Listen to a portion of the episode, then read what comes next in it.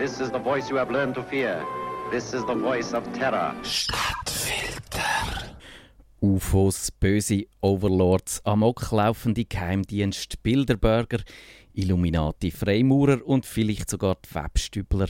Wir normalen Erdenbürger verbringen unsere Tage in seliger Unwissenheit, während um uns herum die Verschwörer ihre Fäden spinnen, um uns dumm und klein zu behalten. So wenigstens behaupte ich es alle zwei Wochen im Morgomat, in der Morgensendung von dem Sender da, Radio Stadtfilter. Und jetzt stellen wir die Prämisse auf den Prüfstand. In einer sommerlichen Sondersendung besucht uns der Marco Kovic hier im Studio. Er ist Präsident von der Skeptiker Schweiz und auf kritisches Denken abonniert. Was bleibt von Chemtrails? 9-11 als Inside-Job und der gefälschten Mondlandung, wenn man sich die Theorien ein bisschen genauer anschaut. Nach dieser Sendung sind wir ein bisschen gescheiter und falls nicht, haben wir uns wenigstens gut unterhalten. Marco, herzlich äh, willkommen hier im Studio.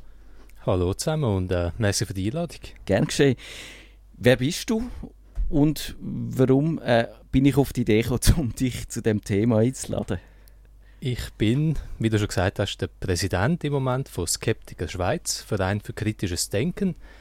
Und wir sind ein Verein, der sich unter anderem für Verschwörungstheorien interessiert. Das heißt, wir sind ein Verein, der sich für Ideen und Lehren und Theorien interessiert, wo wissenschaftlich nicht ganz klar ist, die stimmen oder nicht. Und wir haben da eine kritische wissenschaftliche Perspektive und tun so Sachen gerne hinterfragen.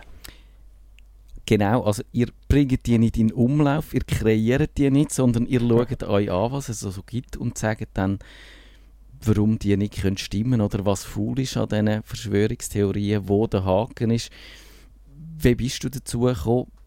Du bist Wissenschaftler von Haus aus und da liegt es irgendwie nah. Das ist möglich. Meine eigene Biografie ist aber tatsächlich eine von der Verschwörungstheorie selber. Also ich habe selber früher auch an die ganzen Verschwörungstheorien geglaubt, aus verschiedenen Gründen. Und irgendwann so ein bisschen mich selber hinterfragt und gemerkt, hey, die Sachen sind jetzt vielleicht nicht so, oder sie verheben nicht so, wie ich es gemeint habe. Und dann äh, findet man ja, wenn man das kritisch hinterfragt und kritisch anschaut, dann merkt man doch schnell, dass oft hinter diesen Verschwörungstheorien nichts, äh, nichts ist. Das machen wir dann auch noch ein bisschen. Du bist vom Saulus zum Paulus geworden, kann man das so sagen? Was sind denn die Verschwörungstheorien, die dich äh, gefesselt haben? Ganz frühen Kindesjahren sind UFO-Verschwörungstheorien. Ist vielleicht auch popkulturell prägend gewesen. 90er Jahre, X-Akten, X-Files. Aber tatsächlich habe ich dort Literatur, Bücher gelesen, wo es geheißen hat, mal, die Aliens sind um. Und äh, Roswell zum Beispiel, der vermeintliche Absturz in den USA, das ist vertuscht worden von der US-Regierung und das ist wahnsinnig spannend gewesen. Ob etwas dran ist, ist eine andere Frage.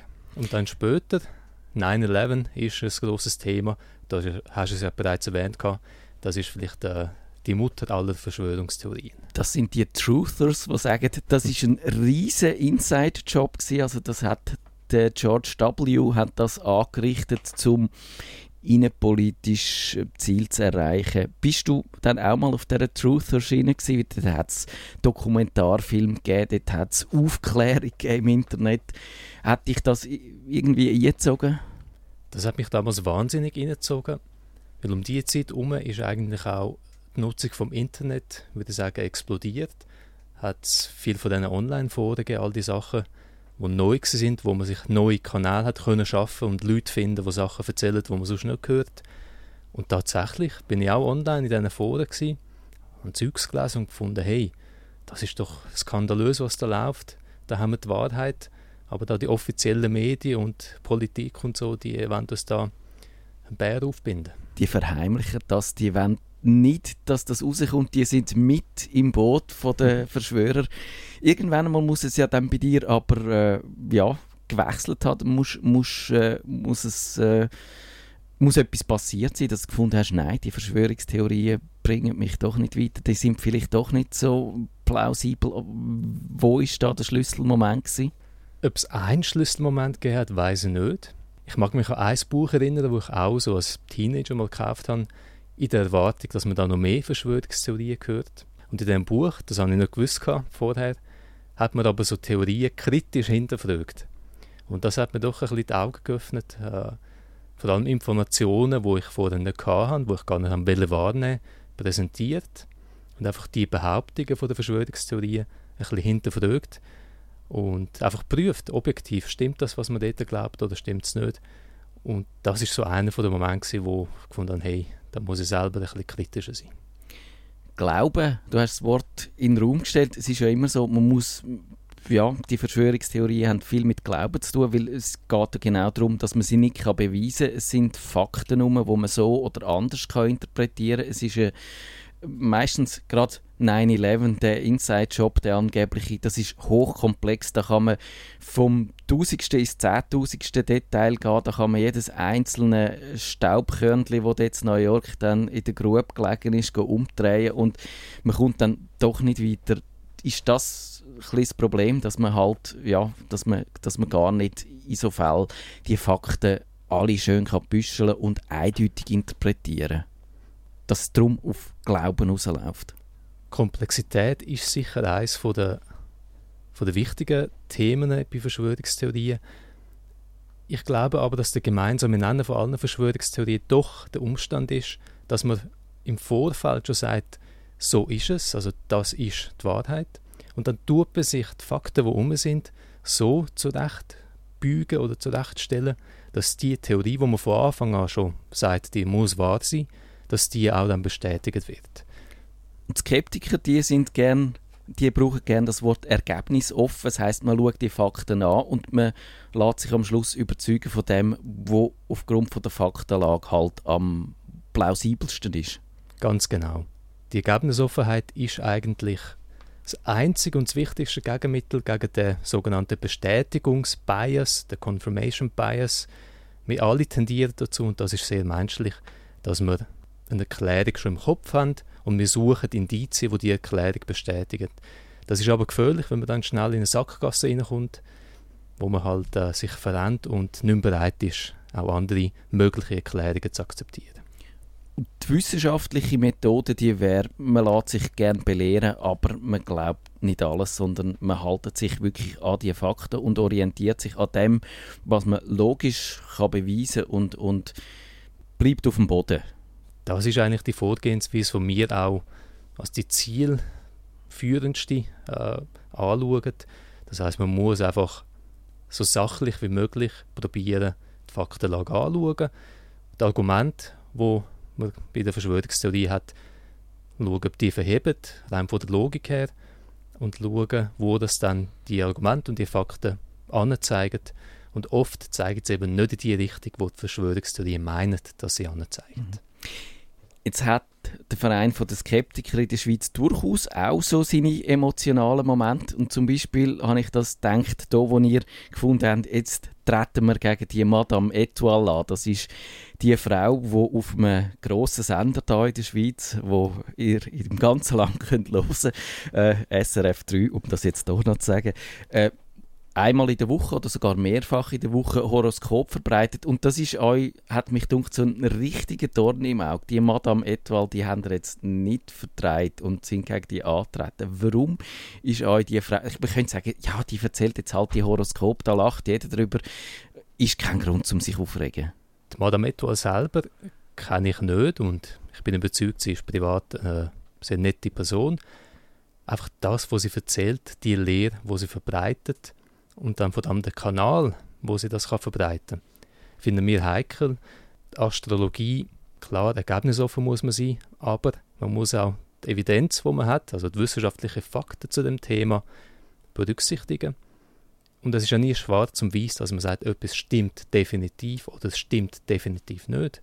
Bei der Astrologie finden wir aber, die Wahrscheinlichkeit, dass die Astrologie als Lehre stimmt, ist sehr, sehr, sehr gering. Es ist fast für uns nicht möglich, eine andere Lehre zu finden, wo die Wahrscheinlichkeit, dass es stimmt, auch so gering ist. Da wird behauptet, dass die Sterne auf uns einen Einfluss haben. Warum ist das unwahrscheinlich? Die Sterne, die sind um uns herum, die, die sind, äh, wie soll ich sagen, mächtige Kräfte im Weltall. Warum sollen die uns nicht beeinflussen? Wenn man davon ausgeht, dass die Sterne oder Planeten in unserem Sonnensystem uns beeinflussen, müssen wir auch die Physik mal anschauen, also was genau soll es beeinflussen. Und im Moment sind wir da im Studio, wir haben da unterschiedliche Sachen auf dem Tisch und all die Sachen zum Beispiel üben stärkere Gravitation, eine Anziehungskraft von uns aus, als jetzt ein Planet, äh, also außerhalb oder innerhalb vom Sonnensystem, wo nicht der Erde ist. Also von der Physik her ist da relativ wenig plausibel. Wenn man das jetzt ein bisschen erweitert und sagt, ja, wir sagen ja nicht in der Astrologie, dass uns Planeten beeinflussen, aber das Universum als Ganzes ist ja ein, ein feingliedriges Zahnwerk, ein Uhrwerk und wir beobachten die einzelnen Planeten und weil sie sich so bewegen, wie sie sich bewegen, bedeutet das, unsere Zukunft wird auch so äh, ausfallen. Das ist so ein bisschen der Laplace'sche Dämon, wo sich die Leute einbildet. Und das ist vollkommen banal von der, von der Idee her und von der Ausführung her. Also es sind so wenig Variablen, wo man da tatsächlich beobachtet, dass das einfach nicht verhebt. Und wie der Mulder immer gesagt hat, die Wahrheit ist irgendwo da draußen. Du hast es schon angetönt, die X-Files, die dich beeinflusst haben. Wir hören uns da das Thema von dieser Fernsehsendung an.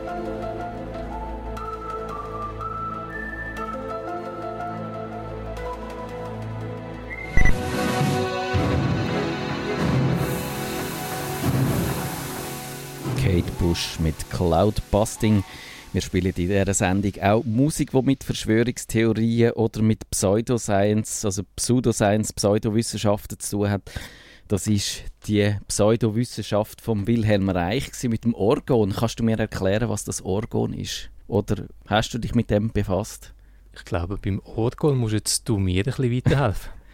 er sagt, äh, das ist so eine Energie, wo man kann aus den Wolken gewinnen und mit der kann man ganz verrückte Sachen anstellen. Also quasi Energie aus dem, aus dem Nichts oder aus der Umwelt. Das ist ja so ein pseudowissenschaftliches Konzept, wo man immer wieder sieht. Oder Energie, die ist um uns herum und die kann man, kann man auf ganz viele Arten kann man die nutzen für ganz viele wahnsinnige Sachen, wo man uns aber verheimlicht. Und ist Orgon im Kontext spezifisch von Stromgewinnung, so die freie Energie, oder ist es eher so das vage Energiekonzept? Ich glaube, es ist vage. Der Wilhelm Reich hat dann äh, so Maschinen gebaut, wo er hat können die Energie einfangen. Aber ich habe ja mal eine Verschwörungstheorie von der Woche gemacht zu dem Thema und am besten hören wir uns die an. Vielleicht wird es klarer, vielleicht auch nicht. 23 von 9, der Iggy Pop mit Pumping for Chill und ich pumpe für Stadtfilter. Unterdruckte Erfindungen. Das ist ein grosses Thema im Reich der Verschwörungstheorien. Es gibt unzählige so unterdrückte Erfindungen, wenn man dann diesen Verschwörungstheoretikern glauben Und immer sind es die grossen Konzerne, die Erfindungen aus der Welt schaffen und manchmal nicht nur die Erfindungen, sondern auch die Erfinder. Wir haben in dieser Rubrik schon mal über so einen Fall geredet, nämlich über den Archie Blue und sein Auto, das mit Wasser betrieben wird. Klar, da steckt die Erdölindustrie dahinter. Die will auch weiterhin Benzin verkaufen kaufen und Gelegenheit haben, die Umwelt zu verdrecken. Aber darum geht es jetzt gar nicht, sondern um ein paar andere Erfindungen, die in den letzten Jahren und Jahrzehnten unterdrückt worden sind. Und da gibt es einige, wie man herausfindet, wenn man zum Beispiel das Buch von Jonathan Eisen liest, das 1998 geschrieben worden ist. Da gibt es so ein paar Fälle in der Medizin. Zum Beispiel wird behauptet, dem Huxley seine Kräuterkur sei genauso effektiv gegen Krebs wie teure Medikamente. Und noch weiter geht der Dr. Royal Raymond Rife, dem seine Frequenzmaschine wird unter dem Stichwort das Ende aller Krankheiten gehandelt. Und das funktioniert so. Der Rife sagt, dass jeder Organismus eine eigene, unverwechselbare elektromagnetische Signatur hat. Die ist einmalig und wenn man jetzt mit einer Resonanzfrequenz richtige Muster generiert, kann man Viren und Krankheitserreger eliminieren, ohne dass man ein Medikament würde brauchen oder ohne dass die Therapie eine Nebenwirkung hätte das Geschäft mit diesen sehr alternativen Behandlungsformen ist dann trotzdem relativ gefährlich. Man landet relativ schnell im Gefängnis, wenn man äh, solche Therapien anbietet, was man jetzt als Verschwörung von der Pharmaindustrie kann sehen aber vielleicht ist es dann doch für Patienten nicht schlecht, wenn äh, nicht jeder da therapiert. Aber abgesehen von dem Feld von der Medizin einmal die Frage, was gibt es sonst noch so für unterdrückte Erfindungen? Vielleicht das da, das Neurophon. Das hat der Patrick Flanagan im Jahr 1958 erfunden. Der Flanagan ist hier gerade mal 14 und sein Gerät schickt Klang über die Haut ins Nervensystem. Das könnte eine direkte Schnittstelle zwischen dem Computer und dem menschlichen Gehirn sein. Das Neurophon könnte tauben Menschen helfen hören und blinden Menschen helfen sehen. Das hat das Life Magazine 1962 voller Begeisterung über das junge Genie geschrieben. Das Neurophon, das ermöglicht ja übrigens auch die Kommunikation zwischen Mensch und Delfin. Und obwohl das Neurophon so tolle Sachen macht, hat es dann nicht so zündt. Der Flanagan hat zwar ein Patent bekommen und man kann das Neurophon heute sogar kaufen, aber die Industrie ist nicht angesprungen, die Revolution ist ausgeblieben. Und die allermeisten von diesen unterdrückten Erfindungen haben irgendwie mit Energie zu tun. Zum Beispiel Energie drahtlos über lange Distanzen übertragen. Das könnte man auch machen, wenn die Erfindung nicht unterdrückt würde werden. Und die schrägste Idee kommt aber eindeutig vom Wilhelm Reich. Der Wilhelm Reich, das ist ein Schüler von Sigmund Freud mit einer schillernden Forscherkarriere gewesen. Er ist 1897 auf die Welt gekommen, Marxist wurde. Er hat Forschungen von Sigmund Freud weitergeführt, was ihn zu seiner Theorie von von der Sexualökonomie gebracht hat. Er hat auch die Massenpsychologie vom Faschismus beleuchtet und ist wegen all diesen seltsamen Forschungsgebieten von seinen Forscherkollegen verstoßen worden, 1939 in die USA ausgewandert.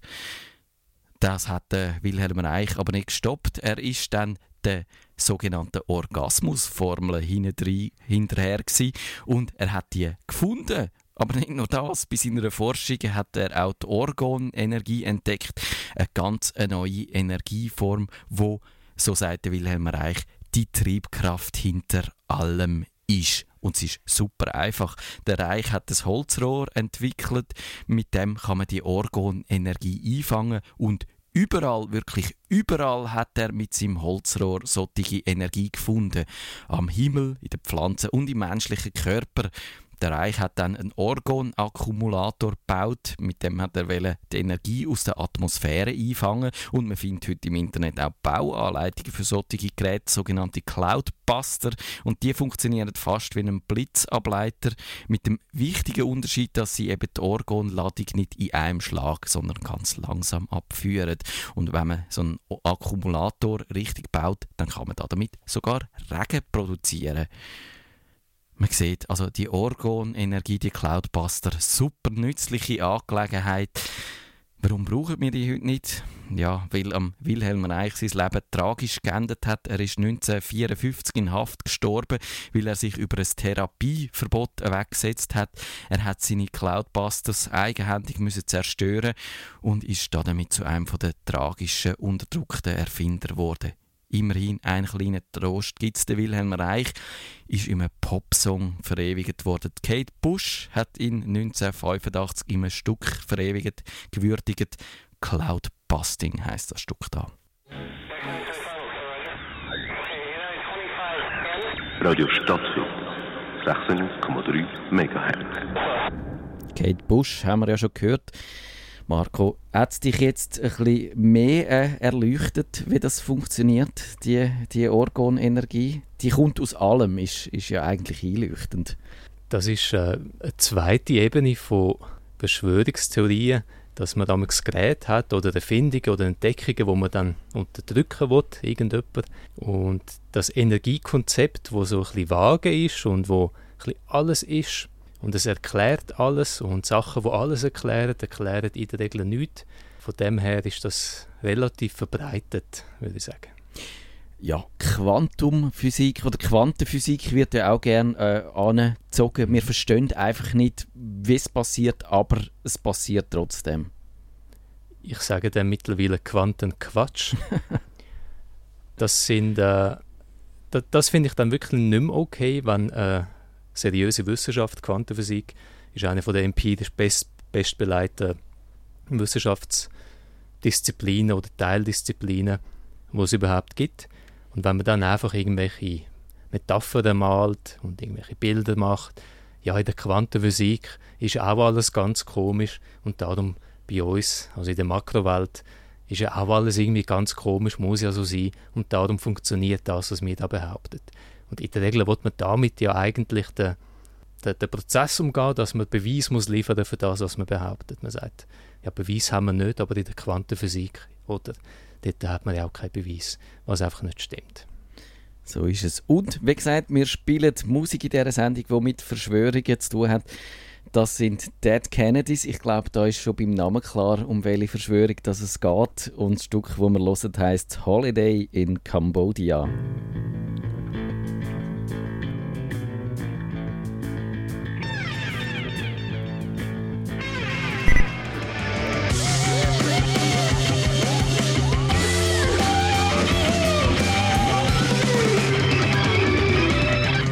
Da der Beck mit Chemtrails und vorher Holiday in Cambodia mit den Dead Kennedys.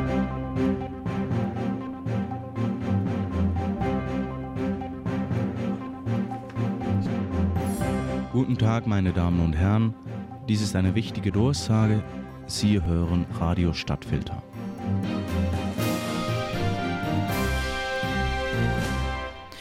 Bei den Dead Kennedys ist die Verschwörungstheorie natürlich der John F. Kennedy. Der ist nicht so gestorben, wie wir alle meinen, sondern da ist irgendeine große Verschwörung dahinter gesteckt. Da sind mehrere Verschwörer beteiligt gewesen. Da ist ein riesiger Komplott dahinter gewesen. Da gibt es ja viel, viele Leute, wo, wo nicht an die offizielle Theorie von dem Einzeltäter glauben. Wie sieht es bei dir da aus, Marco? Ich selber kann gegeben der Faktenlage akzeptieren, dass die sogenannte offizielle Geschichte die plausibelste ist. Ich denke aber, dass das Attentat ja fast ein Prototyp für die Verschwörungstheorie ist. Man hat das Ereignis, das eigentlich traumatisierend, erschütternd ist. Ein US-amerikanischer Präsident wird auf der Straße bei, einer, ja, bei, einem, bei einem Fest eigentlich äh, umgebracht, ermordet. Und dass das soll können passieren in den USA. Auch damals natürlich hat man gefunden, ja, das ist unwahrscheinlich, warum hat da, wer hat da versagt und so. Und das ist, glaube ich, sehr typische Verschwörungstheorie, dass man Ereignisse, wo an sich relativ unwahrscheinlich sind und selten vorkommen und wo dann noch sehr gewichtige Folgen haben, dass man dort probiert, irgendeine Erklärung herauszufinden, wo uns kognitiv im Hirn, wo es passt dass wir sagen, hey, es kann nicht sein, dass die Welt so chaotisch ist, dass so etwas kann passieren kann. Es muss irgendeine andere Erklärung sein. Es muss gesteuert sein, damit böse Leute im Hintergrund die Fäden in der Hand haben. Weil es kann nicht sein, es darf nicht sein, dass unsere Welt so chaotisch ist. Sieht man heute viel. Es gibt ja in letzter Zeit relativ viel so Attentate, auch wenn denen nicht unbedingt ein Präsident zum Opfer fällt, aber dann doch viele Leute. Und dort ist immer so das, das Muster, dass man nicht glaubt, das ist ein Einzeltäter gewesen, der sich da selber in seinem Stübli mit Internet oder mit Schriften oder wie auch immer äh, radikalisiert hat, sondern das muss irgendjemand sein, wie du sagst, eine dunkle Macht im, im Hintergrund, wo der lenkt. Kann man sagen, das ist ein, ein Mechanismus bei Verschwörungstheorien, dass man einfach so eine banale, eine banale Erklärung nicht gelten lassen Das ist eine, wo halt sich irgendwie etwas eingesteigert hat und dann ist das daraus geworden. So tragisch, so banal, aber das langt uns einfach nicht. Das ist ein Element, dass man die Banalität, vielleicht auch in dem Fall die Banalität des Bösen, nicht akzeptieren Und das andere ist effektiv, glaube ich, auch aus einer psychologischen Sicht, dass es so schwierig fällt, solche Ereignisse überhaupt zu verarbeiten. Also irgendwie, wie, wie kann man das, in was für eine Schublade kann man es stecken, wie kann man das verstehen? Weil es fällt uns, glaube ich, sehr, sehr schwierig, oder den meisten von uns, bei einem Terroranschlag äh, nachzuvollziehen, auf einer menschlichen Ebene, empathisch, warum so, sollte man so etwas machen? Also warum sollte man das irgendwelchen irrationalen äh, Weltsichten, die man entwickelt, so eine Tat vollziehen? Und das fällt uns schwierig, wir können das nicht menschlich nicht nachvollziehen, was man aber können nachvollziehen, wenn das organisiert ist und wenn, wenn jemand irgendwelche unhehre Ziele damit verfolgen der Lee Harvey Oswald, der Attentäter von John F. Kennedy, der ist tatsächlich auch in der Sowjetunion gewesen. Da hat es halt auch eben, wir wissen es nicht, aber es hat schon die, die Ingredienzien gegeben, die dann halt die Fantasie auch in, in Wallung bringen oder anfangen, äh, anfangen heiß laufen. Aber man kann sagen, in so einem Fall gibt es wahrscheinlich immer irgendwelche Fakten, wo man, wo man so etwas draufhängen kann. Muss man da einfach nüchtern sagen. Und nur, eben zum Beispiel jetzt in dem Fall, nur weil einer halt mal in der UdSSR war, heisst das nicht, dass er jetzt gerade die ganze Sowjetunion hinter sich geschart hat. Der Lee Harvey Oswald, vielleicht zur Info von die, die den Namen jetzt nicht kennen, das ist der Attentäter, der John F. Kennedy verschossen hat der war in der Sowjetunion, gewesen, wie du sagst, und seine Frau war ja auch äh, Russin, gewesen, oder zumindest aus der Sowjetunion. Und dort natürlich fragt man sich automatisch, ja, halt, ist der jetzt ein Schläfer gewesen, ein Agent oder so. Aber tatsächlich weiß man relativ viel über seine Biografie und er ist das gewesen, was man heute eigentlich würde sagen, ein, ja, ein, ein Loser in dem Sinne. Also sozial hat es nie groß irgendwo angebracht, ist äh, gewalttätig gegenüber der eigenen Frau, Geldproblem das Leben lang, hat sich dann aber auch in die marxistische Ideologie gesteigert, hat sich radikalisiert und aus seiner irrationalen Weltsicht das Attentat begangen. Das können wir nicht nachvollziehen, warum man so etwas machen sollte. Und es ist irgendwie plausibel, dass man sagt, ja, die Sowjetunion natürlich haben die ein Interesse daran, den US-amerikanischen Präsidenten auszuschalten. Wenn man dann aber im Detail probiert, ein bisschen das hin zu hinterfragen und warum genau und wie und dann macht das irgendwie auch nicht Sinn. Mhm. Wenn man es dann im Detail hinterfragen, ja, warum sollte man es dann genau so machen, dass die ganzen Verschwörungstheoretiker einen Grund haben, das zu hinterfragen. Also wenn wirklich die Sowjetunion, die doch eine Weltmacht war, hätte den John F. Kennedy ermorden, hätten sie wahrscheinlich einen besseren Weg gefunden als der Lee Harvey Oswald, ein sozial und psychisch ein ganz stabiler Mensch, wo als Einzelattentäter sich verschanzt und ja, ein, ein 1 zu 100 Treffer landet, also mhm. ein Treffer landet, wo man sonst nicht so oft landet, zweimal hintereinander, hätte die Sowjetunion tatsächlich kein besseres Mittel gehabt, um das Attentat vollziehen. Und zwar so, dass es weniger zu bedenken gibt, dass man nicht auf die Idee kommt, ja, da ist jemand anders, anders hinter, der, hinter dem Attentat. Das ist ein guter Mechanismus, denke ich, den du uns jetzt da vorexerziert hast, in so einem Fall überlegen, tatsächlich, wenn man sagt, der Verschwörer, sich in die Idee einversetzen und sagen, würde er das wirklich machen? Wäre das vernünftig, das zu machen? Wäre es ein guter Zeitpunkt? Wäre es logisch, könnte es nicht völlig aus dem Ruder laufen, so etwas, wenn man das tatsächlich, was bei einer Ermordung vom US-amerikanischen Präsidenten natürlich äh, die Gefahr sehr groß ist, dass das völlig äh, äh, nicht, nicht, dass man das nicht mehr kontrollieren kann, wenn man das so macht. Und eben auch, würde man es wirklich so aufgleisen, da hast du absolut recht. Und der Beck, den haben wir mit Chemtrails gehört, das ist das zweite Stück gewesen. Das ist ja äh, so eine Verschwörungstheorie, die hat auch durchaus einen Schweizer Bezug. Chemtrails ist eine relativ neue Verschwörungstheorie und eine, die auch einen Gegenwartsbezug hat. In der Schweiz, aber auch international gibt es Gruppierungen, wo überzeugt sind, dass die Kondensstreifen, wo man von Flugzeugen am Himmel sehen, dass das nicht nur einfach Kondensstreifen sind, sondern dass da irgendwelche chemische Substanzen drin sind.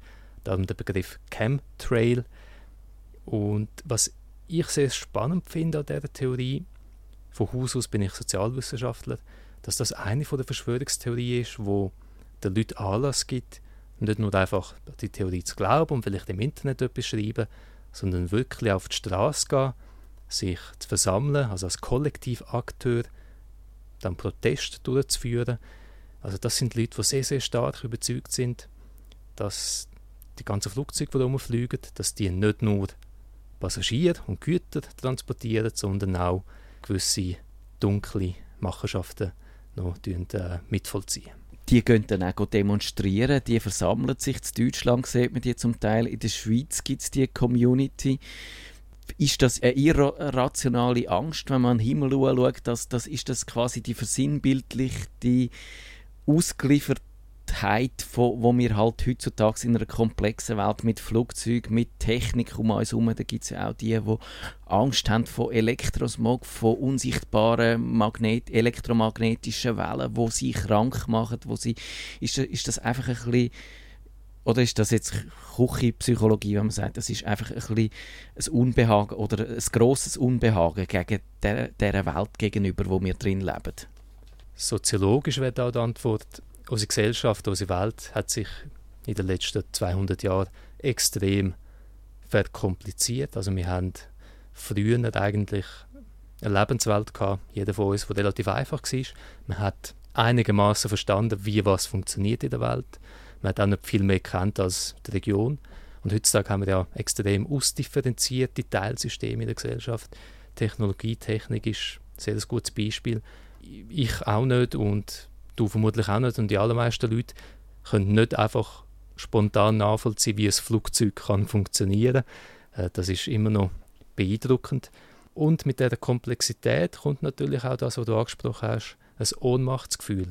Sachen passieren, aber ich selber kann es nicht mehr steuern, ich verstehe es nicht und es macht mir auch ein bisschen Angst. Und das ist, glaube ich, ein Motiv, das eine große Rolle spielt. Das kann ich mir gut vorstellen. Jetzt wird bei diesen Chemtrails ja auch gesagt, dass die den Sinn und Zweck haben, der Klimaerwärmung entgegenzuwirken, indem da Substanzen versprüht werden, wo wieder die Sonnenstrahlen blockiert oder einfach die, die Klimagas neutralisieren. Das ist ja dann aber doch eigentlich erstaunlich, dass ja das zwar eine Verschwörung ist, aber nicht wie häufig zum die Menschheit zu dezimieren. Da kommen wir noch drauf. Das ist ja, es wird gern behauptet, man will Bevölkerungszahlen abbringen, sondern da will man eigentlich etwas machen, wo uns allen würde zugutekommen. Wie erklärst du dir denn das, dass es trotzdem eine gute Absicht eigentlich dahinter steckt? Das ist ein weiterer Aspekt bei der Chemtrail-Theorie, wo ich sehr faszinierend finde, weil am Anfang ist ja die Verschwörungstheorie eine andere gewesen. Dort hat man geglaubt, das sind jetzt Chemikalien, die zur Bevölkerungskontrolle ausgestreut werden, dass wir Leute gefügig werden und so weiter und so fort. Und irgendwann aber hat sich das gewandelt, weil vielleicht die Leute dann auch selber erkannt haben, hey, okay, wenn jetzt da die Weltregierung, wenn es so eine gibt, die das machen will, gibt es einfachere Mittel. Also man könnte unsere Wasserversorgung vergiften zum Beispiel. Dann werden die Flugzeuge nicht so effizient. Und ich glaube, das ist jetzt etwas, was es nicht so oft gibt in den Verschwörungstheorien, dass sich eine Verschwörungstheorie der Realität ein bisschen anpasst. Das heißt, Klimawandel ist nach der 2000er-Wende ein Thema, das sehr prominent ist, äh, weil es ein Problem ist, das natürlich weltweit äh, wichtig ist. Und jetzt hat man da die, die große das Theoriegebilde oder das Gerüst. Flugzeug versprüht irgendwelche Chemikalien. Unsere ursprüngliche Idee ist ein bisschen absurd, das sehen wir jetzt auch. Aber was macht es dann? Da hat man jetzt den Klimawandel, okay, das ist ein wichtiges Thema und tatsächlich gibt es ja da Ideen für das Geoengineering, dass man den Klimawandel über Eingriff in, in das Wettersystem äh, kontrolliert. Macht man aber noch nicht, weil man weiß, das ist sehr schwierig. Aber da hat man jetzt ein etwas gefunden, wo man kann die Theorie, das Theoriegerüst, über das anderes Problem stülpen. Und tatsächlich muss man sich dann aber fragen, ja, warum machen das dann die Leute? Weil es ist unüblich. Theorien die Verschwörungen behaupten, sagen ja in der Regel die Leute, die das machen, wie du erklärt hast, wollen irgendwelche Ziele erreichen, die für sie selber positiv sind, die aber nicht gemeinnützig sind. Mhm. Und in dem Fall wäre es ein bisschen umgekehrt. Und das ist auch mir im Moment noch ein, bisschen ein Rätsel, wie das innerhalb von dieser Cantwell-Community äh, das Motiv der Verschwörer, wie das man das dort versteht. Sind Verschwörungstheorien gefährlich? ich würde einschätzen, dass die allermeisten Leute, die sich für Verschwörungstheorien interessieren, das zur Unterhaltung machen. Es kann aber tatsächlich indirekte Effekte geben, dass man in der politischen Entscheidungsfindung, dass man dort handelt auf eine Art, wo durch Verschwörungstheorie beeinflusst ist. In Deutschland haben wir das jetzt ein bisschen ich glaube, seine Musik spielen wir heute nicht. Der Xavier Naidu ist einer von diesen Verschwörungstheoretikern. Nein, den lassen wir nicht laufen. also es gibt in Deutschland eine Gruppe von Leuten, die der Meinung ist, dass Deutschland immer noch unter Besatzung steht, dass man nie einen Friedensvertrag nach dem Zweiten Weltkrieg unterschrieben hätte. Und die Leute sind auch sehr politisch engagiert, gehen protestieren. Und da stellt sich für mich die Frage, ja, was machen dann die Leute, wenn es um Wahlen geht, wenn es allenfalls um Abstimmungen geht, gibt es in Deutschland nicht so viel, aber trotzdem. Äh, wie, wie tun die Leute dann politisch ihre Verschwörungstheorien ausleben. Was hat das für Konsequenzen? Es gibt auch Banker, hat man können lesen, wo eben, wir haben schon über die Astrologie geredet, sich zum Beispiel während der Bankenkrise ja, anhand von Horoskop dann äh, informiert haben, was sie sollen machen sollen. Ist, ist dort der Bogen überspannt für dich? In einem ersten Schritt finde ich das amüsant. Also die Finanzastrologie, die gibt es tatsächlich und es wird offenbar genutzt. Amüsant finde ich es deshalb, weil das ein bisschen vielleicht ein Anzeichen ist, dass die ganze äh, Finanzbranche nicht so wasserdicht wissenschaftlich immer funktioniert, wie man es vielleicht ja. behauptet. Da müssen wir ein bisschen anschauen, mit was für Geld dass wir dort arbeiten. Also wenn es Geld ist von Kunden, sagen es Privatkunden oder Unternehmen, die wissen, was man mit ihrem Geld macht, dann kann man sagen, das ist okay. Aber wenn es ohne das Wissen der Investoren in dem Sinn gemacht wird, dann ist es vielleicht nicht ganz so lustig. Wir haben in diesen Verschwörungstheorien immer wieder mal gemerkt, dass da so Leute, graue Eminenzen unterwegs sind, äh, so Gestalten, die hinter den Kulissen Pfäden ziehen, wo man das nicht unbedingt äh, würde vermuten Und einer, der da immer wieder in ins Visier geraten. Das ist der Henry Kissinger und darum singt jetzt da Monty Python über den Henry Kissinger.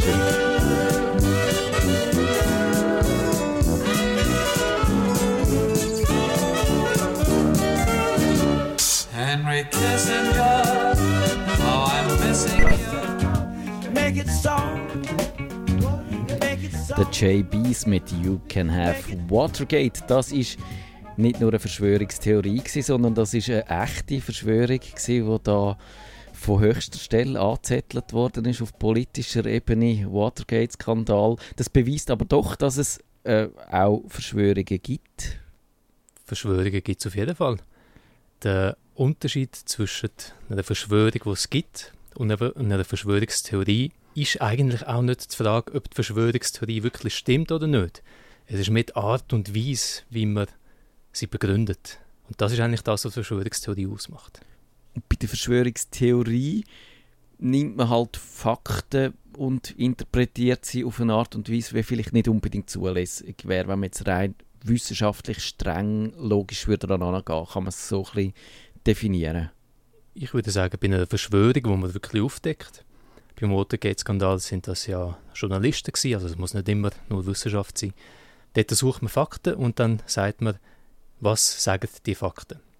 Und bei einer Verschwörungstheorie weiß man schon, was die Fakten sollen sagen. Das Ergebnis tut man von Anfang an festsetzen und, und alle Fakten. dann die genau. Fakten so hin. Und genau. wenn man sagt, auch als Journalist, wenn man streng angeht, dann muss man sich sicher sein, dass man die Fakten so kann interpretieren, wie man das äh, jetzt gerne machen Was ist dann der Antrieb? Wir haben gesagt, ich glaube, es gibt wahrscheinlich wirklich einen Teil von Leuten, wo, wo, wo wirklich das Gefühl haben, da passiert etwas und man muss die Menschheit aufklären, man muss die Menschheit retten. Gibt es vielleicht noch andere Gründe? Es gibt psychologische Forschung, wo eine Korrelation gefunden hat zwischen dem Glauben an Verschwörungstheorien und paranoide Persönlichkeitszüge. Das ist sehr, sind heikle Befunde, weil man muss vorsichtig sein, dass man sagt, jeder, der an eine Verschwörungstheorie glaubt, ist paranoid. Aber tatsächlich gibt es gewisse Korrelationen, dass Leute, die sehr fest an Verschwörungstheorien glauben, sind auch im Alltag davon überzeugt, dass alle Leute ihnen nur Schlechtes wollen, fühlen sich verfolgt. Und das sind dann vielleicht auch die Leute im Kern von Verschwörungstheorien, die sehr viel Zeit investieren in äh, in die Verschwörungstheorien. Aber ich glaube eben, und das haben wir ja schon angesprochen, die meisten Leute machen das ein bisschen aus Nervenkitzel, Unterhaltung, ein bisschen Spannung im Alltag.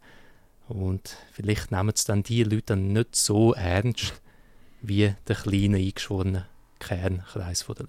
Als ich angefangen habe vor sechs Jahren mit der Verschwörungstheorie von der Woche, habe ich das genau aus dieser Motivation heraus gemacht. Ich habe gefunden, das ist eine gute Unterhaltung, da kann man Spaß haben damit und ich habe mir aber gar nicht können vorstellen, dass es wirklich Leute gibt, die das ernsthaft glauben. Für mich ist das völlig klar gewesen, dass es, dass man ja liebäugelt mit dem vielleicht und und das was wäre wenn, wie, wie wär's, wie würde die Welt aussehen, wenn es wirklich so wäre, aber dass man dann doch findet, nein, das, es, man kann das jetzt nicht ernst nehmen. Hast du, hast du so Begegnungen gehabt mit Leuten, die felsenfest davon überzeugt sind, dass die Welt ganz anders ist, weder äh, dass, dass wir alle meinen. Und wie hast du so eine, das erlebt? Es ist immer überraschend, weil dann die Leute, die wirklich ganz fest an so Sachen glauben, sind dann so im Gespräch auch nicht so, wie man sie sich vielleicht vorstellt. Also sind damals nicht weltfremde Leute oder so, sind oft äh, gut ausgebildete Leute, Leute, die im Alltag normal funktionieren, haben einen Job, haben eine Familie, wo aber dann sehr viel Freizeit oder einfach Teil von ihrer Zeit für das eine Thema aufwenden. Und das habe ich auch ein bisschen im 9-11-Kontext wiederum erlebt, dass das Leute sind, die dann, wie du am Anfang gesagt hast, bei sehr spezifischen technischen Sachen sehr ins Detail gehen, sich sehr, sehr einarbeiten in Flugzeugtechnologie, äh, höhenmässig bei Flugzeugen, all diese Sachen, wo dann sich sehr ein spezifisches Fachwissen aneignet und aber dann den Tunnelblick haben, wenn man das so kann sagen. Es klingt ein bisschen despektierlich, aber man hat dann das Thema, wo man sehr darauf fokussiert ist. Aber dann macht man den einen Schritt nicht mehr so fest, dass man sich überlegt, ist das ganze Thema Gebilde, meine Theorie an und für sich plausibel. Bei 9-11, dort hat es ja auch die Leute gegeben, die sich dann mit diesen Materialien von diesen Twin Towers beschäftigt haben. Bei, welchem, bei welcher Temperatur fängt das Metall an schmelzen?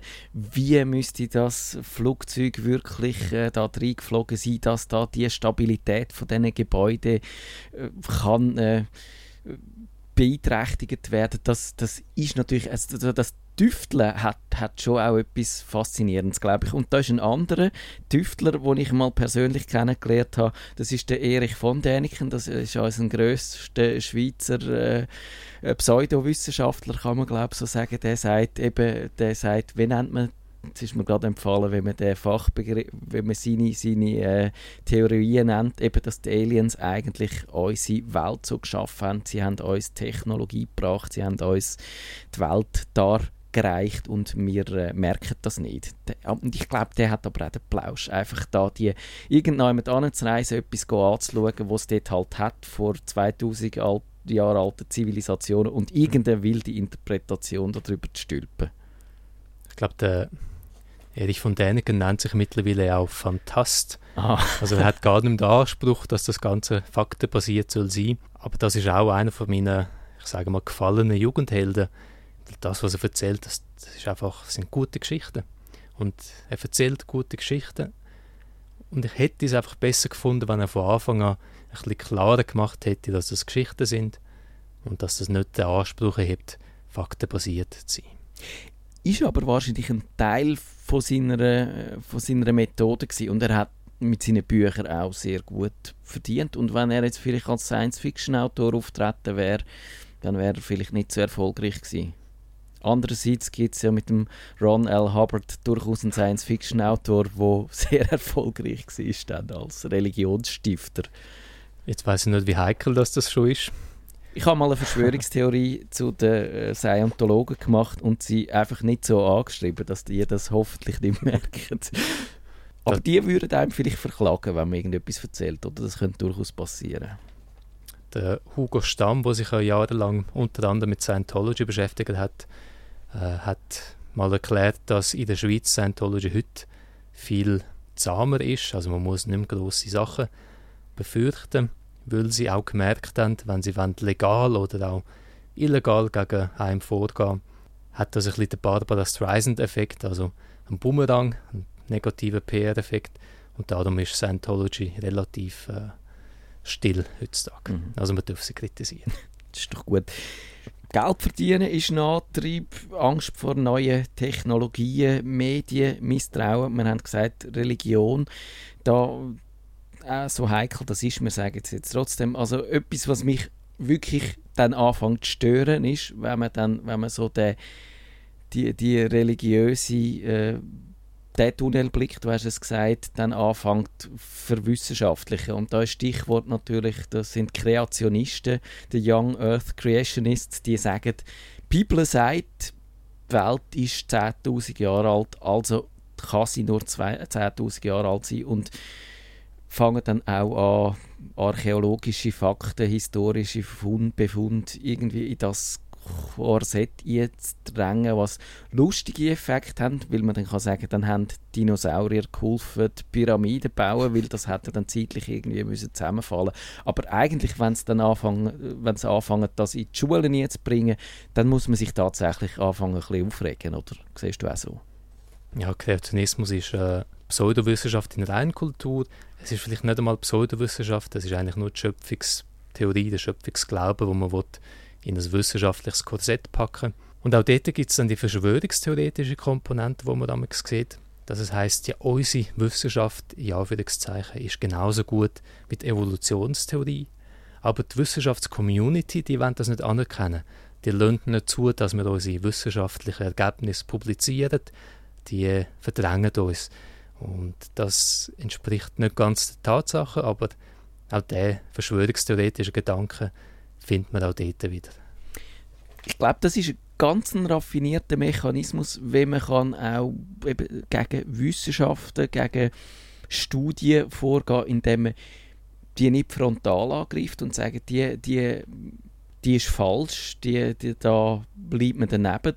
Die Evolutionstheorie ist Mumpitz, sondern da müsste man ja tatsächlich vielleicht Gegenbeweis bringen, sondern man sagt, wir haben da eine alternative Theorie und die muss man genau gleich behandeln. Der muss man auch in den Medien Platz einräumen, man muss äh, auch darüber reden. Wenn man über das eine redet, muss man auch über das andere reden, gerade an den Schulen. Und das ist, das hat man bei der Tabakindustrie äh, gesehen. Die haben, die haben so lange Jahre können, die Studien, die bewiesen haben, dass Rauchen gefährlich ist, haben sie nicht unbedingt diskreditiert, aber sie haben gesagt, wir haben da eine Studie, wo das beweist, wo sagt, es ist vielleicht nicht so gefährlich oder es ist, da muss man auch drüber reden. Und die Leute, die einfach Ausreden suchen zum weiter rauchen, denen langt dann das. Das ist eine Strategie vom Zweifelsehen.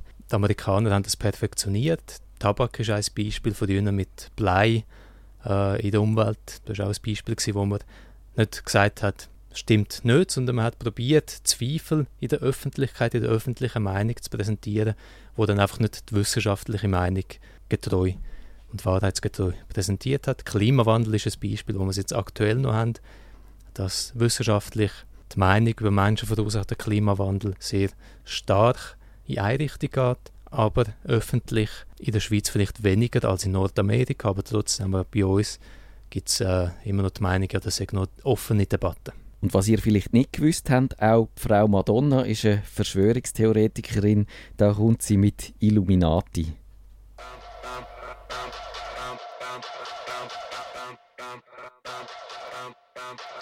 It's not Jay-Z and Beyonce. It's not Nicki or Lil Wayne. It's not Oprah.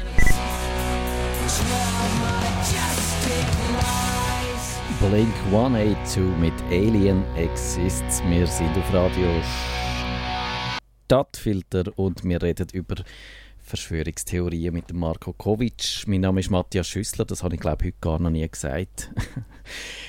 Reden wir doch über unsere Lieblingsverschwörungstheorien. Hast du heute so eine, die dich irgendwie packt, wo du findest, dass äh, mit der beschäftigst du dich jetzt trotzdem noch gern, trotz allen Einwänden? Ich glaube, auf der rein Unterhaltungsebene, auf der emotionalen Ebene, finde ich die Idee den Reptiloiden, die uns unterwandert haben, äh, nach wie vor sehr, sehr amüsant die stammt vom, wenn ich jetzt nicht äh, falsch informiert bin, vom englischen grünen Politiker, wo, wo, ja, wo ja durchaus, könnte man sagen, eigentlich ein äh, reputierter Mann müsste sein. Wie kommt er dazu, zu behaupten, es leben äh, Aliens in echter Form unter uns, wo man nur daran erkennt, wenn man in ihre Pupillen schaut. Ihr hast einfach mit der Queen mal go, äh, Kaffee trinken und hat dort die Erkenntnis gehabt. Der David Icke, das ist der, der die Theorie erfunden hat. Da weiß ich auch nicht und darum finde ich es auch so amüsant. Ich weiß nicht, ob der selber wirklich das glaubt, weil es ist relativ abstrus das Ganze. Auf jeden Fall hat er ein Buch geschrieben und schreibt immer noch Bücher. Es ist wahrscheinlich ein, äh, ein Lebensunterhalt. Es kann aber gut sein, dass der sich selber ähnlich wie der Erich von Däniken als Fantast sieht und nicht wirklich äh, sehr, sehr ernsthaft das glaubt. Aber es gibt Leute, wo das, was er erzählt, scheinbar doch für bare Münzen nehmen. Und das ist natürlich sehr erschreckend, wenn man sich das überlegt. Nicht nur eine Weltverschwörung, also die neue Weltordnung, das ging ja noch, aber es sind Außerirdische, Reptilien, die da sich als Menschen verkleiden und uns äh, etwas vormachen, das ist ja eine Verschwörungstheorie par excellence. Also grösser kann man es nicht machen. Aliens und ja, ah, da ist, da ist wirklich alles, alles drin. Ich habe ich habe einmal eine Phase gehabt und ich glaube, das ist, wann ist denn das gewesen? Ich könnte, nein, ich könnte es jetzt nicht mehr so sagen. Und dort hat mich die gefälschte Mondlandung noch interessiert, weil das ist auch so etwas, da kannst dich, da gibt es Millionen von Details, wo du dich damit kannst beschäftigen kannst. Da gibt es Leute, die die Fotos vom Mond analysiert haben und gefunden haben, nein, der Schatten ist nicht genau so, wenn er hätte müssen sein. Da ist irgendwie, wenn die Film äh, so schneller laufen lässt, wo sie auf dem Mond dreht haben, dann merkst du, dass es umgekehrt äh, einfach so gefälscht haben, die äh, weniger starke Gravitation, indem sie einfach die Film äh, umgekehrt dann langsamer gemacht haben und so Sachen. Da kannst du auch vom Hundertste ins Tausendste gehen. Hast, hast du dort auch, oder findest du dort irgendeinen plausiblen Grund bei dieser gefälschten Mondlandung? Ich glaube, dort sind wir wieder beim Thema von, von der Komplexität und vom schlicht überwältigend sein. Die Idee, dass der Mensch vor allem damals in den 60er Jahren hat können auf den Mond fliegen, landen und wieder zurückfliegen, das ist für viele Leute einfach schlicht Science Fiction. Also man kann es nicht nachvollziehen, dass es kann funktionieren, dass es mit so primitiven Computern, wie damals wir sind, funktioniert hat. Aber ich glaube, die meisten Leute, wenn man sich dann ein bisschen beschäftigt mit diesen Fragen, die, die auftauchen, mit der Physik vom Ganzen, auch mit, äh, mit dem Bildmaterial. Und es gibt mittlerweile ja, ich glaube, 16 mm Aufnahmen, die hoch aufgelöst sind und das Ganze nochmal ein bisschen schöner zeigen. Wenn man sich wirklich intensiv beschäftigt damit und ein bisschen Ergebnis offen ist, dann merkt man, es ist doch kein Hoax, es hat tatsächlich stattgefunden und es ist eine Riesenleistung. Mhm. Wir könnten auch stolz sein darauf, dass die Menschheit so etwas geschafft hat. Ja, das sehe ich absolut. Also wir müssen jetzt ein bisschen über die wiederkehrenden Elemente reden. Wir haben die New World Order, die geheime Weltregierung, ist dort ein Stichwort. Das ist die Vermutung, das ist wahrscheinlich auch die Angst davor, dass wenn sich äh, Nationalstaaten langsam auflösen, immer größere Gebilde entstehen, dass es da Leute gibt, die eigentlich wollen, dass alle, die, die ganze Menschheit unter einer Regierung steht und, und die dominiert uns, weil da kann man als kleiner Mensch gegenüber dieser, dieser grossen Weltregierung mit sieben Milliarden anderen nichts mehr ausrichten. Ist das dort die Motivation? Die Motivation ist ein bisschen schwierig zum nachvollziehen. Ich kann nicht sagen, ist es jetzt konkret eine Befürchtung, dass wir die politischen Strukturen, wie wir sie heute haben, auch mit der UNO, also mit den internationalen Organisationen, dass die Leute wirklich Angst haben, das nimmt überhand, es entwickelt sich in eine Richtung, die wir nicht wollen. In der Schweiz ist ja die Europäische Union ein Thema, seit äh, ja, bald mal 20 Jahren und mehr. Aber es gibt ja noch ein Element, wo einen Schritt weitergeht und nicht mehr den Bezug zu der richtigen politischen Realität hat und einfach behauptet, die ganzen Staaten, die wir heute haben, das sind ja alles nur Marionetten, die ganze politische Elite, die sind gesteuert. Und da weiß ich nicht, ob, ob das die Leute ernsthaft als Gefahr anschauen. Weil wenn man wirklich Angst hat, dass das so sei, dann muss man sich vorstellen, wie schlimm das, das ist. Also dann jeder Schritt, den man macht im Alltag, jede, jede öffentliche Einrichtung, die man sieht, jedes politische Amt, sind alles Teil von der Verschwörung. Das wäre ja schrecklich. Da gibt es viele Keimorganisationen, die im Hintergrund Strippen ziehen. Da Freimaurer gehört man, die Illuminaten, Bilderberger, das ist so eine, ein Club von der Reichen, von der Einflussreichen dort könnte man sich, bei den Bilderberger könnte man sich schon noch vorstellen, oder? Die haben tatsächlich wahrscheinlich äh, so einen gewissen, einen gewissen Impetus schon, dieser Welt ein bisschen ihren Drall zu geben. Ich glaube, das ist auf jeden Fall so. Das ist ja ein Club von einflussreichen Leuten, die bestimmte Ziele haben und diese Ziele wollen sie verfolgen. Das gibt es in verschiedenen Formen. Man könnte auch äh, ja, andere Handelsorganisationen, wenn man so will, als Beispiel anziehen. Äh, es gibt da durchaus Akteure, internationale, die sich vernetzen, um ihre Partikularinteressen durchzusetzen. Das ist, glaube ich, unumstritten. Aber die Frage ist dann, was für Ziel genau das sie haben und äh, wie realistisch ist es, dass sie wirklich das verfolgen, was man dann meint.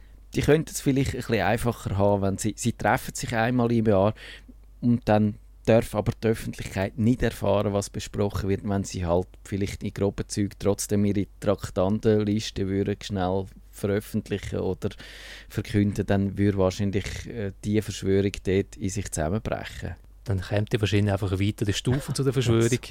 Dann wäre das natürlich nur inszeniert, was sie öffentlich herausgeben. Und in Tat und Wahrheit, was sie wirklich machen, das sieht man dann nicht. Mhm.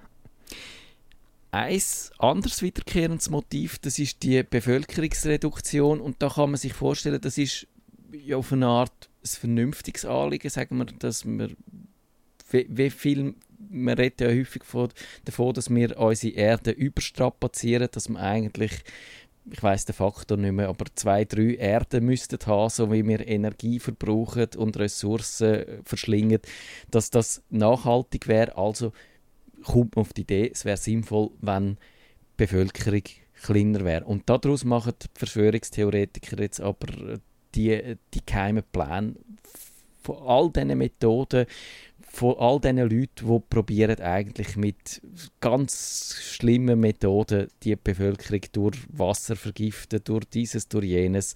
Bill Gates zum Beispiel macht so Impfprogramm, wo eigentlich nur äh, die Absicht haben, in den Drittweltländern Leute umzubringen, dass dort die Bevölkerung abgeht. Ist das so eine Pervertierung, kann man sagen, von einem vernünftigen Anliegen, wo dann halt so der verschwörungstheoretische Drall bekommt?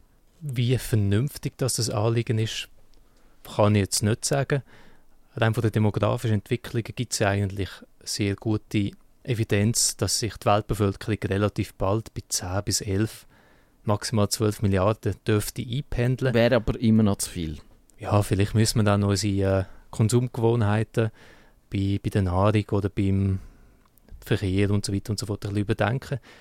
Aber dann die Idee, dass von oben top-down irgendein Akteur und vor allem im Hintergrund uns will verbieten, Kind zu haben oder nicht Kind zu haben, das weckt natürlich gewisse Urängste, kann man sagen. Und es gibt ja Staaten, wo, wo man das macht, die Art von Kontrolle. China. China. Und die Praxis dort ist nicht wahnsinnig äh, vereinbar mit Menschenrechten und diesen Sachen. Und ich glaube, da schwingt einfach die, ja, doch die Urangst mit. Also wenn man nicht die Freiheit hat, das Leben so zu leben, wie man will, die Familie gründen, wenn man will und so, dann äh, hat man gar keine Freiheit mehr. Das ist vielleicht etwas, was dann bei diesen Verschwörungstheorien sich ja, steigert in die nicht ganz plausiblen Argumente. Etwas anderes, was die Chinesen machen, ist Wetterkontrolle. Und Wetterkontrolle ist auch eine grosse Verschwörungstheorie. Es gibt die, die behaupten, dass das Wetter eine moderne Form von Kriegsführung ermöglicht. Müssen man sich genau anschauen, was damit gemeint ist und wie gut dass man das Wetter wirklich steuern kann. Es gibt durchaus gewisse, gewisse, gewisse Versuche, dass man Regen kann erzeugen. Das ist ja teilweise das Problem auch im Kontext des Klimawandels, dass man äh, nicht mehr die klassischen, oder klassischen die, die Wettermuster hat, die man lange hat. Im asiatischen Raum dürfte das mit der Monsun-Jahreszeiten äh, zusammenhängen. Ob das jetzt direkt die Kriegsführung sich reinsteigern das weiß ich jetzt nicht unbedingt. Wird behauptet, aber äh, ja, es ist, ich sehe dort auch die Schwierigkeit, dass wenn, wenn man Wetter einsetzt, wenn man Fluten einsetzt, Gewitter oder so, dass dann natürlich immer beide Kriegsparteien irgendwo betroffen werden. Man könnte vielleicht sich vorstellen, dass man, wenn man es schafft, Dürre zu erzeugen, dass man dann seinen Gegner kann aushungern oder so. Aber tönt jetzt auf tönt noch schwierig, oder? Das wirklich praxisnah umzusetzen. Ich glaube, aktuell sieht man es vielleicht am Beispiel ISIS in äh, Syrien und im Irak, das ist jetzt auch eher wüstig und steinlastig, wo man nicht unbedingt viel Wasser hat und trotzdem gelingt es der Terrororganisation relativ leider relativ effizient in den Krieg zu führen, obwohl sie halt keine großen Ressourcen haben. Also wahrscheinlich Wetter kontrollieren ist nicht das beste Kriegsmittel. Gut. Und wir hören jetzt noch eine Verschwörungstheorie und die heißt Deutsche auf dem Saturn. This is the voice you have learned to fear. This is the voice of terror. Stadtfilter. Wir kommen heute zu einer Verschwörungstheorie, die nur als fantastisch bezeichnet werden kann. Da wird uns nämlich seit Jahren ein riesengroßes Geheimnis verschwiegen. Ich sage euch, legt euch warm an, weil das Geheimnis da wird euch Haare zu Berg stehen. Das Geheimnis rankt sich um den Planet Saturn. Das ist der sechste Planet in unserem Sonnensystem und der zweitgrößte nach dem Jupiter. Er ist ein Gasplanet und Typisch für ihn ist der große Ring, wo man sogar mit einem kleinen Fernrohr kann sehen kann. Der Ring besteht aus Wassereis und Felsbröcken. Das sind Fakten, so wie man sie kennt. Nur ein Faktum, das man nicht kennt, ist das: Der Saturn ist bewohnt. Das ist die erste Überraschung. Und die zweite und noch viel größere Überraschung: Er ist bewohnt von den Deutschen. Jawohl. Oder zumindest von deutschsprachigen Leuten. Es könnten also auch Schweizer sein zum Beispiel. Und das ist jetzt kein Witz, sondern die volle Wahrheit, wo auf diesen Webseiten steht, wo auch verkündet wird, dass unsere Erde innen dran hohl sei. Mit dem Saturn ist mehr los, als uns die Astronomen erzählen. Da gibt es zum Beispiel die große Energieabstrahlung. Der Saturn gibt 2,3 mal so viel Energie ab, wie er von der Sonne überkommt. Astronomen sagen, das liege an der Gaskompression im Inneren. Aber die, die es besser wissen, die sagen, es liegt an den riesigen Schmelzanlagen im Inneren vom Planeten. Da gibt es Hüttenwerk und grosse Schwerindustrie.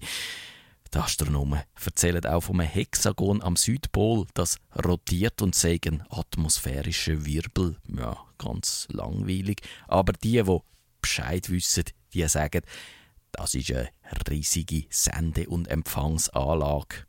Ja, und eben die Deutschen, die Deutschen wohnen auf dem Saturn. Und jetzt fragt ihr euch, woher wissen die, wo das behauptet, denn das so genau? Und ich sage euch, rausgekommen ist das durch den Reinhold O. Smith. Das ist ein Getreidehändler aus Kalifornien, der am 25. Oktober 1957 ein ganz außergewöhnliches Erlebnis hatte. Man kennt das auch als den Carney Incident. So heißt es auch auf dieser Broschüre, wo der Schmidt die ganze Sache erzählt und wo man könnte bei Amazon bestellen, wenn sie nicht vergriffen wäre. Er ist hier an dem Tag für seine Firma unterwegs gewesen, wo er ein helles Licht gesehen hat. Da ist klar, logisch, was könnte es auch anders sein, ein UFO gelandet. Der Herr Schmid hat jetzt aber nicht etwa Schiss bekommen und ist verduftet. Nein, er hat es genau wissen, ist angelaufen, hat zugeschaut, wie zwei Männer rausgekommen sind. Er hat sich mit diesen Männern unterhalten und er hat auch ins Schiff dürfen. Im Schiff hat es vier Männer und zwei Frauen gehabt.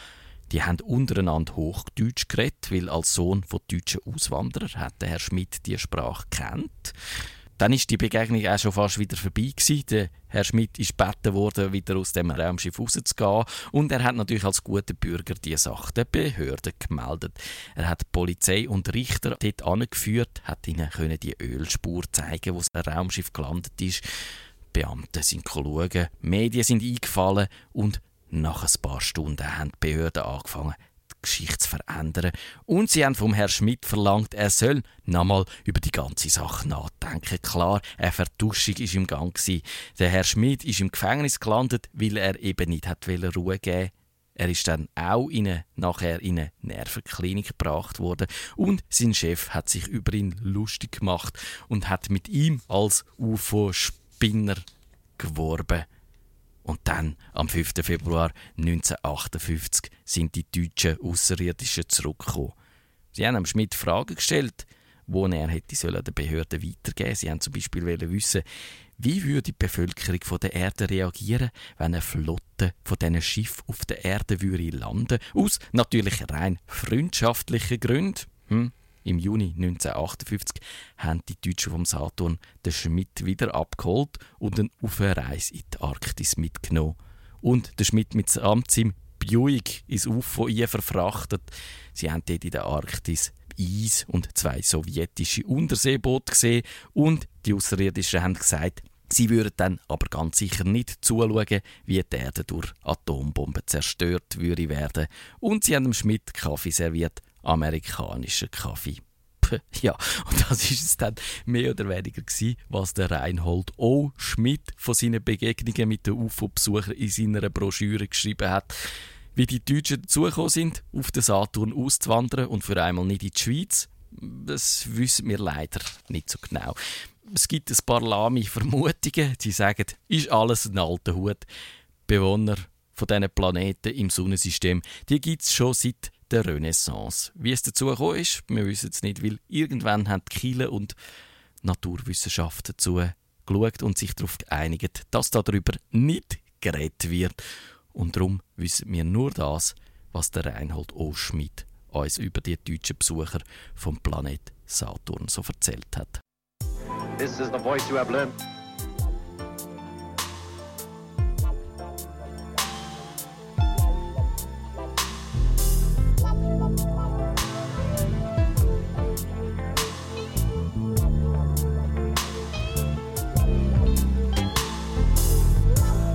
Darkness no longer, a child is born. Mother shed tears of joy as baby tests his lungs. But daddy's Curtis Mayfield besingt The New World Order mit so einer sanften Rhythm and Blues Nummer. Steckt da eine Verschwörung dahinter, Marco? Hinter dem Lied vermutlich nicht. Das dürfen wir so.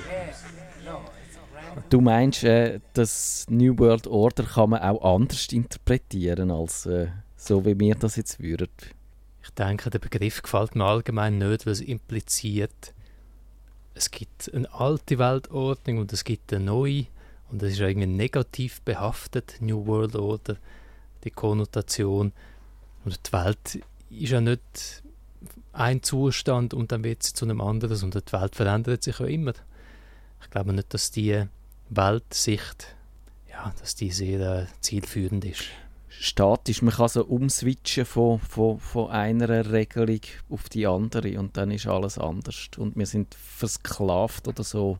Das ist auch häufig dann die Angst von, der, von diesen Leuten, dass wir so ein, so ein Rädchen im Getriebe werden. Ist das vielleicht, wenn man das wieder so ein bisschen äh, küchenpsychologisch anschaut, einfach die Angst davor, ohnmächtig zu sein und, und sein Leben nicht können selber zu kontrollieren?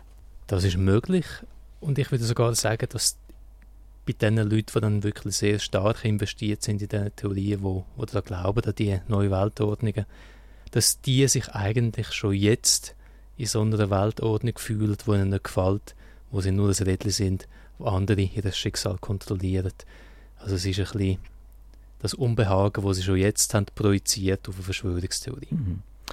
Die Skeptiker die haben ja auch so ein Instrumentarium, um Verschwörungstheorien zu entdecken, zu erkennen, zu enttarnen, zu widerlegen oder zumindest äh, ja, zu sagen, da können es vielleicht nicht aufgehen.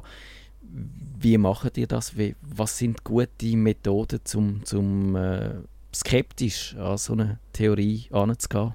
Der erste Schritt würde ich sagen, ganz banal, sich informieren, um was es geht, also was wird behauptet in dieser Theorie, was ist die Aussage und oft geht es ja um bei um alternative Erklärungen für gewisse Sachen. Das heißt, es gibt eine bestehende Erklärung, die meistens akzeptiert ist, sechs von der wissenschaftlichen Mehrheit, sechs äh, von der journalistischen Mehrheit oder von anderen Gruppen. Und dann wird eine andere Erklärung präsentiert, die angeblich besser erklärt, um was es geht. Da kann man ergebnisoffen das angehen.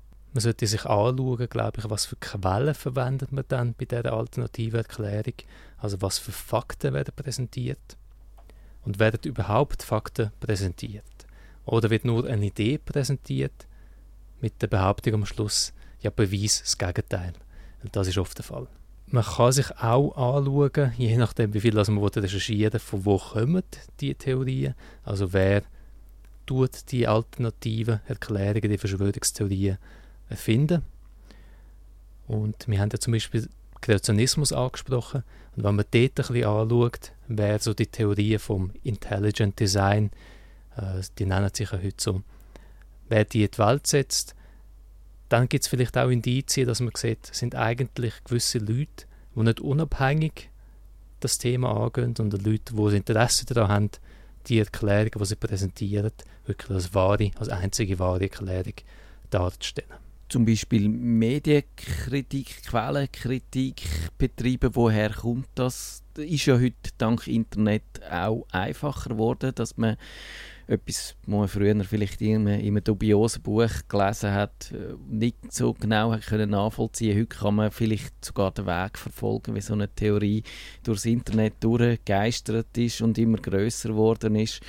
Ist das etwas, wo man müsste lernen so, so auch, auch äh, halt, halt nicht alles für bare Münze zu nehmen und die Red Flags, sagen dir ja gerne, so die Anzeichen zu erkennen, wo, wo etwas halt äh, so ins, ins Unglaubwürdige kippt. Einerseits ja, das wäre das Ziel und ich glaube, im heutigen Schulunterricht wird ja eigentlich die Art von, von kritischem Denken als Prozess, als, als Quellenkritik, als Recherche schon gelehrt. Aber da haben wir wieder das Problem, dass ja oft in der Verschwörungstheorie selber dann die Aussage ist, ja der Umstand, dass wir zum Beispiel jetzt keine wissenschaftliche Quelle haben, sondern einfach etwas behauptet, ist Teil von der Verschwörung. Also wir können keine wissenschaftliche Quelle haben, weil die ganzen Wissenschaftler, die sind ja gegen uns. Und das ist eben ein bisschen das Problematische am Ganzen. Man kann sich alles in einer Verschwörungstheorie zurechtreden. Da weiß ich nicht, ob man kann mit dem richtigen Prozess, mit einem kritischen Prozess, ohne weiteres Verschwörungstheorie entlarven als Verschwörungstheorie oder ob es dann doch schon zu sehr auch emotional behaftet ist, dass man doch wiederum den Confirmation Bias schon verinnerlicht hat. Mhm. Aber wenn jemand behauptet, man kann das nicht überprüfen, weil aus irgendeinem Grund, weil das so eine epochale Erfindung ist, dass die alles sprengt, was bisher da war. Darum immer dann, wenn sich etwas so der äh, äh, Überprüfung entziehen ist das so eine rote Fahne, wo man kann sagen dann müsste man vielleicht einmal fragen, ja warum nicht? Warum kann, das, warum kann man, was ist der Grund, dass jetzt die vorhandenen Methoden da plötzlich nicht mehr sollen funktionieren Das ist definitiv eine von diesen Red Flags von der roten Fahne. Also wenn man ganz außergewöhnliche Behauptungen hat, aber die Evidenz, die man präsentiert, nicht außergewöhnlich ist oder komplett abwesend ist. Ich glaube auch die meisten Leute, die vielleicht beiläufig von so Sachen dann mitbekommen, dass es es gibt, denen leuchtet es auch ein, okay, jetzt behauptet die etwas, sie können aber nicht beweisen, dass es wirklich so ist, dass eine Erfindung funktioniert oder dass eine Verschwörung stattgefunden hat. Viele Leute sagen, ja, nein, das überzeugt mich jetzt nicht. Die Frage ist, die, die schon an das glauben, lassen sich die auch von so Argument überzeugen.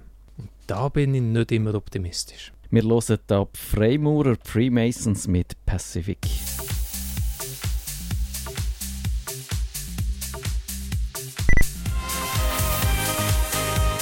Freimaurer unterwandern nicht nur alles, sondern sie machen auch sehr tanzbare Musik. Das ist das Verschwörungstheorien Spezial auf Radio Stadtfilter. Wir nähern uns so langsam am Ende. Und eine Frage habe ich natürlich noch an Marko Kovic, weil Verschwörungstheorien ja auch Spass machen Und wenn du oder wenn ich, wenn wir beide würden eine Verschwörungstheorie uns ausdenken, was für Elemente würden da drin vorkommen? Ich würde sagen, Aliens müssen unbedingt drin vorkommen. Aliens müssen natürlich dabei sein. Es sollte Bezug haben zu einem konkreten Ereignis. Ich glaube, dass Verschwörungstheorien, die so allgemein vage sind, ja, ist ein bisschen langweilig, aber wenn es wirklich etwas ist, was passiert ist und das eben, da ist die Verschwörung dahinter, dann macht es interessant. Was wäre das aktuelles Ereignis, wo wir könnten an den Haar anziehen Griechenland-Krise. Das ist nicht schlecht. FIFA würde mir sofort einfallen. Wobei FIFA ist wahrscheinlich die übertrumpfen, was dort passiert, ist da schwierig. ja, und sonst haben wir äh, demnächst in Paris Klimakonferenz. Kann man sich etwas überlegen. Äh, dass dort wieder etwas gemauschelt wird, verschwörungstheoretisch. Aber etwas, was aktuell ist und was die Leute können nachvollziehen können, ja, das betrifft mich auch. Ich glaube, das macht es interessant. Es ist aber tatsächlich so, wir haben jetzt nicht so, wir, wir, es sprudelt jetzt nicht so aus uns raus. Ich finde irgendwie, dass ja, etwas, eine politische Komponente muss sicher drin, drin haben. Und, und man muss können unterscheiden, wer sind die Guten, wer sind die Bösen. Good Guys, Bad Guys. Also man kann irgendwie nicht nur sagen, im Hintergrund gibt es die Bad Guys, sondern konkret sagen, das sind die Bösen. Dann wird es gerade dramatischer, glaube ich. Bei Mhm. 9-11 hat das gut geklappt. Haben wir ja den George Bush gehabt, Bush-Regierung, wo es nicht nur eine Theorie war, so von wegen, es gibt die Bösen, sondern man konnte den Finger drauf zeigen und behaupten, die sind schuld. So ist es. Und wir finden heraus, wir leben schon im Polizeistaat. Und damit sind wir am Ende von dieser Sendung. Ich sage an Marco Kovic ganz herzlichen Dank, dass er gekommen ist, hier auf Winterthur. Mein Name ist Matthias Schüssler und äh, jetzt musst du noch schnell sagen, wo man die Skeptiker findet. Zuerst auch merci vielmals für die Einladung, das war lässig. Und die Skeptiker findet man online, am besten online, und zwar unter www.skeptiker.ch. Sehr einfach. This is the voice you have learned to fear. This is the voice of terror. Stadtfilter. Why don't you put me to the test? I know street.